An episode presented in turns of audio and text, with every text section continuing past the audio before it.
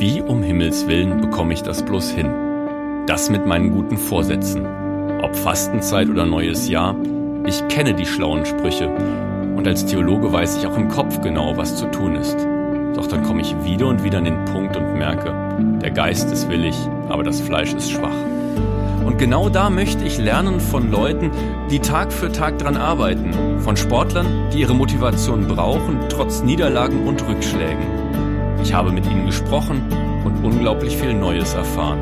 Mein Name ist Simon Schade und ihr hört meinen Podcast ganz schön stark.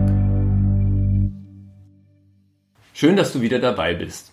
Heute spreche ich mit Luis Moreno. Er ist Receiver bei den Wiesbaden Phantoms, also spielt American Football. Über kluge Schachzüge im Spiel genauso wie im Leben spreche ich mit ihm und ich freue mich auf dieses Gespräch und hoffe, dass es euch gefällt. Hallo Louis. Ja. Hi Sim. Louis, deine Sportart ist American Football. Eine Sportart, die in Deutschland zwar immer beliebter ist, aber doch nicht so unbedingt ganz bekannt. Vielleicht kannst du mir am Anfang mal sagen, warum American Football für dich genau die richtige Sportart ist und warum das überhaupt so eine spannende Sportart ist. Ja, für mich persönlich fand ich es immer spannend, dass das Ganze deutlich athletischer ist als die meisten anderen Sportarten. Das heißt, man kommt durch Talent nicht besonders weit, ähm, sondern eher durch wirklich Training und äh, Commitment, was man da reinsteckt. Auf der anderen Seite ist es natürlich auch nicht so violent und aggressiv, wie es aussieht, sondern wirklich deutlich taktischer. Also das Ganze, viele sagen auch, es ist wie Rasenschach. Also der Trainer gibt einen Spielzug rein und die Spieler verfolgen, also die Spieler machen dann das, was der Trainer gesagt hat.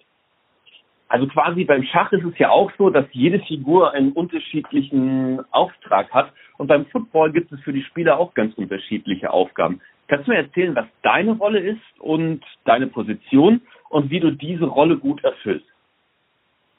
Ähm, ich bin Receiver das heißt, ich laufe eine Route, die ich vorher gesagt bekomme und fange dann den Ball. Im Optimalfall fange ich den dann eben und laufe dann in eine bestimmte Zone, wo ich dann Punkte mache. Ähm, was besonders daran ist, dass eben das Zusammenspiel zwischen Werfer und Fänger, also dem Quarterback und dem Receiver, besonders wichtig ist. Äh, mit unserem Quarterback bin ich schon etwas länger befreundet und spiele mit ihm auch jetzt schon bestimmt sieben, acht Jahre zusammen. Also es klappt ganz gut bei uns. Außerdem ist es besonders spannend, weil du eben immer einen gegen den Verteidiger hast. Cool. Das ist ja auch so eine Sache, dass man dann also auch wirklich viel investiert und reinsteckt. Gerade beim Football natürlich nicht nur finanziell, sondern Kraft und Commitment, wie du das auch schon gesagt hast. Und vor allen Dingen auch in das Team. Aber jetzt sind wir ja auch gerade in der Fastenzeit. Daher meine Frage umgekehrt. Worauf verzichtest du im Leben, um im Football vorauszukommen? Also ich persönlich würde sagen, der Hauptverzicht ist dabei, dass ich keinen Alkohol trinke, weil es mich einfach in der Athletik deutlich weiterbringt. Ähm, das muss man nicht machen, aber das ist halt mein persönlicher Verzicht für den Sport. Und vielleicht könnte man sagen, dass ich auch auf Freizeit verzichte, weil das natürlich eine hohe Trainingsbelastung ist. Aber ich sehe das nicht unbedingt als Verzicht, weil ich ja Spaß daran habe, was ich mache. Also ich wüsste jetzt nichts Besseres mit meiner Freizeit anzufangen, als Football zu spielen, oder dafür zu trainieren. Es braucht ja halt auch dieses Commitment dann zu sagen, wenn etwas gut werden soll, dass es dann Spaß macht am Schluss, braucht natürlich eben auch, dass man dran bleibt. Ähm, das ist auch für mich so ein ganz wichtiger Punkt. Ich sage immer, die katholische Kirche, in der ich ja arbeite, ist eine Teamsportart. Aber beim Football ist das Zusammenspiel und die Taktik natürlich noch viel komplexer und wichtiger als bei anderen Sportarten. Wie wichtig ist für dich, für euch der Teamgeist und wie motiviert und inspiriert ihr euch gegenseitig?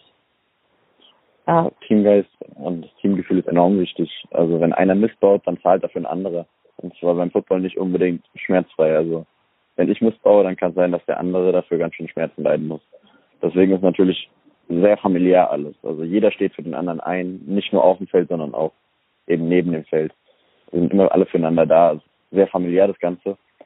Ähm, wie wir uns gegenseitig aufbauen, ist äh, schwierig zu sagen. Also wir sind halt eben immer füreinander da, dass jeder individuell, man kennt seine Teamkollegen und weiß, was bei wem am besten funktioniert. Wir motivieren uns alle gemeinsam vorm Spiel, vielleicht fallen da auch nochmal einzelne Sätze zu jemanden, den man besonders gern mag oder dem man besonders nahe steht. Sagen hier, heute, heute ist dein Spiel.